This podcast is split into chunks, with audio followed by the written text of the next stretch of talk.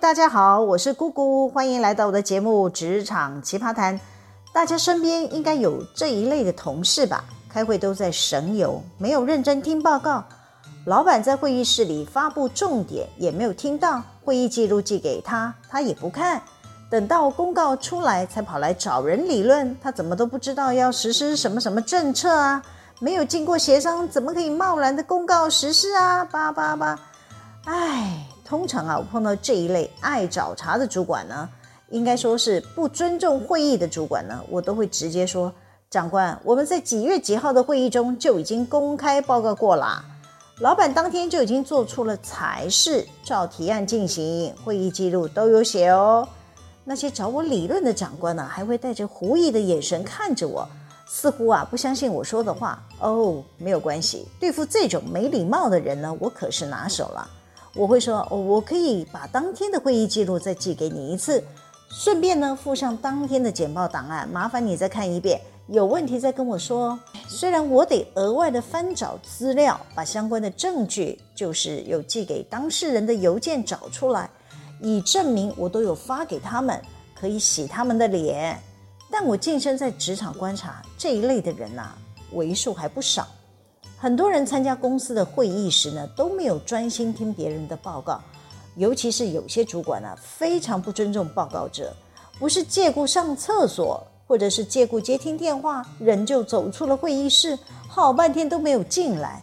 要是刚好进行到重要的议题，他们就没有参与到讨论，事后呢，还敢跑来说他都不知情，哎，是不是很欠修理呀、我之前分享过的 J 博士，他就是我前面说的这一种人。举个例子来说吧，我们董事长定出了利润中心的奖金发放标准，我也在会议中做过了专题简报，包括计算的方式以及实施的办法。J 博士呢，在我简报进行的时候呢，完全不理我，自顾自接听电话，走出了会议室。等大家讨论完以后呢，他才又回到了会议室。我还故意在会议中念了一遍董事长的结论。他本人都默不作声，似乎表现出他可以配合公司制度的样子。会议都决议要怎么计算利润中心的奖金喽，他还是我行我素。他想要帮他带领的团队争取奖金，他就自己写千层去要，根本没在管我们颁布什么标准的。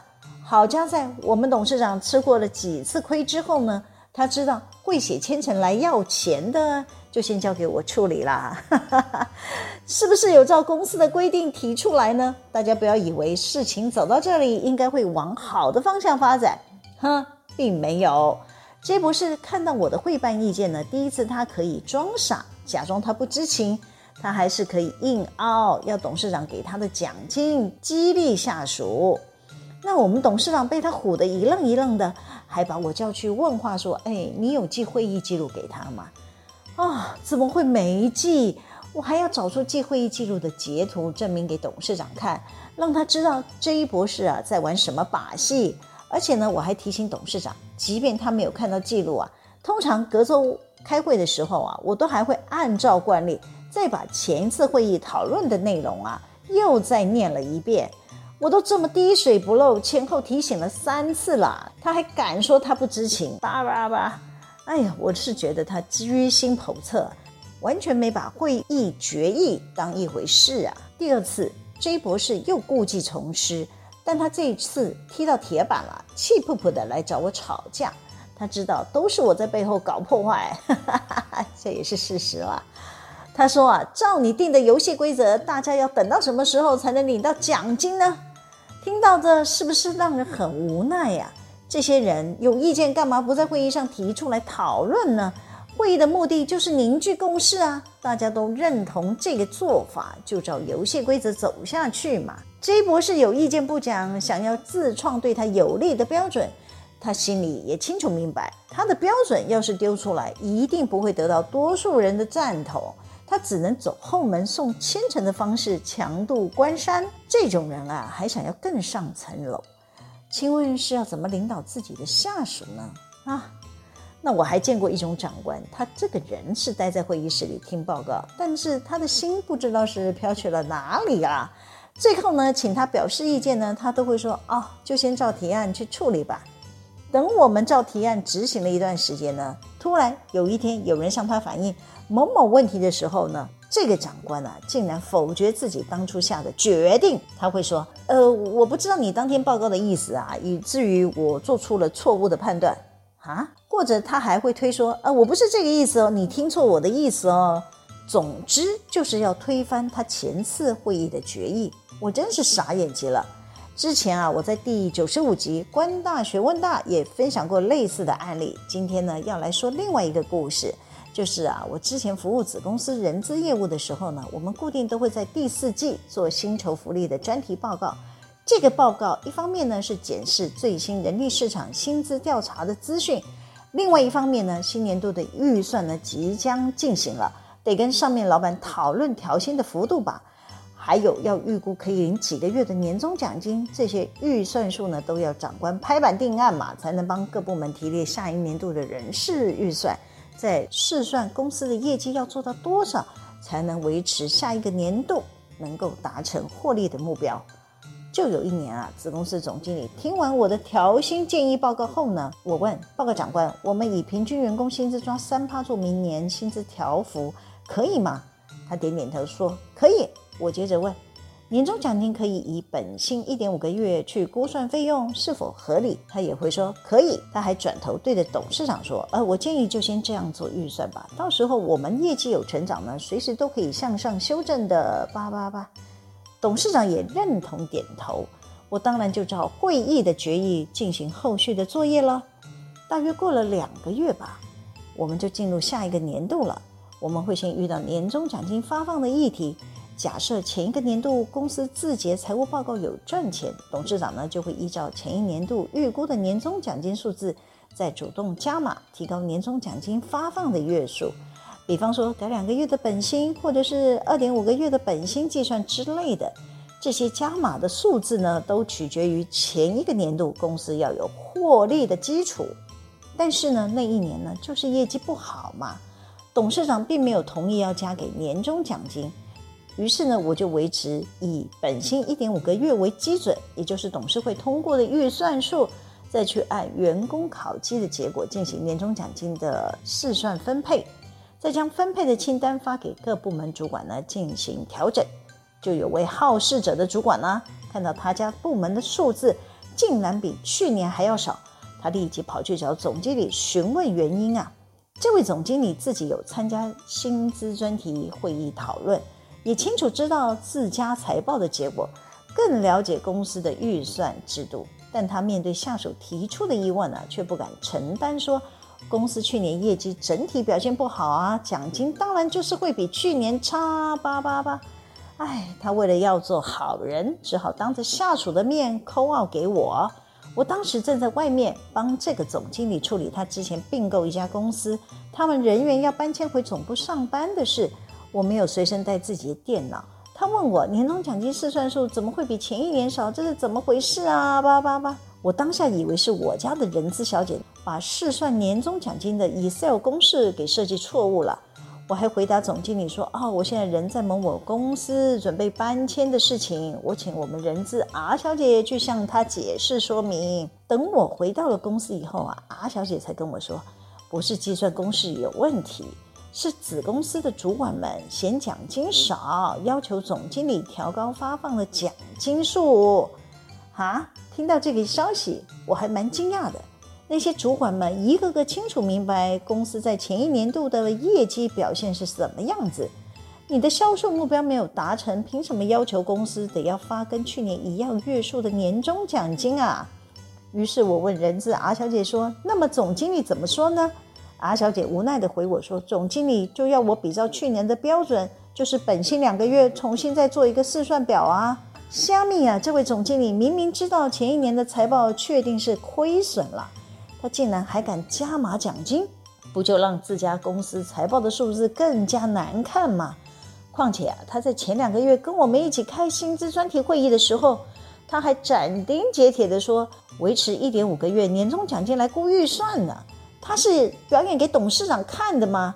这么快就打脸自己做的决定啊阿小姐看我碎碎念啊，苦着脸对我说：“我还是先按照总经理的意思改完，之后再问他预算要不要修改吧。”哎，当时我还是编制在子公司底下，总经理要迎合下属，调高所有人的年终奖金，我其实也是受贿者之一啊。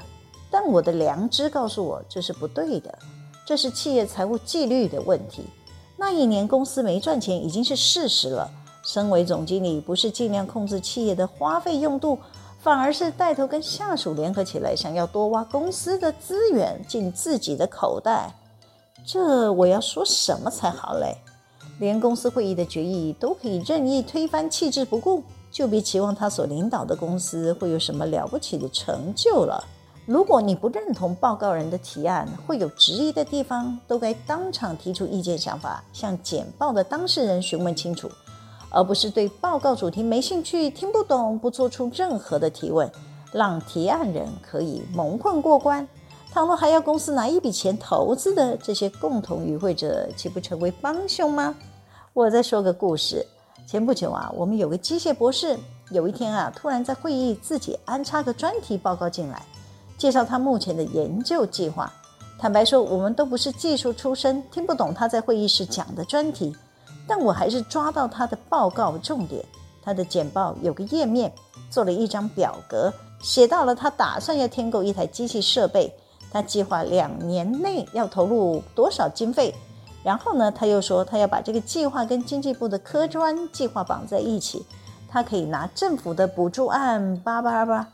他稀里糊涂讲了一堆。他报告完毕后呢，竟然财务主管与投资主管都没人提问。